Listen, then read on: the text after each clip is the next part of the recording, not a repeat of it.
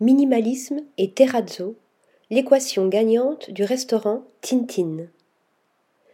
Récemment ouvert dans l'effervescente Chandigarh, dans le nord de l'Inde, cette nouvelle adresse de l'hôtel Toy, pensée par le studio d'architecture Renesa, propose un espace tout en intimité, ponctué par d'élégantes arches, mais aussi habillé de terrazzo aux teintes allant du jade au brun en passant par le blanc veiné, le Tintin évoque une grotte d'un autre genre. Un effet dû à cette pierre incroyable, travaillée et posée à la main pendant six mois, créant dans chaque espace une ambiance particulière. Imaginé tout en courbe, le restaurant prend la forme d'un labyrinthe organique avec une variété de coins salons, de tables hautes, en forme de comptoir, où chaque convive se perd dans une étreinte engageante.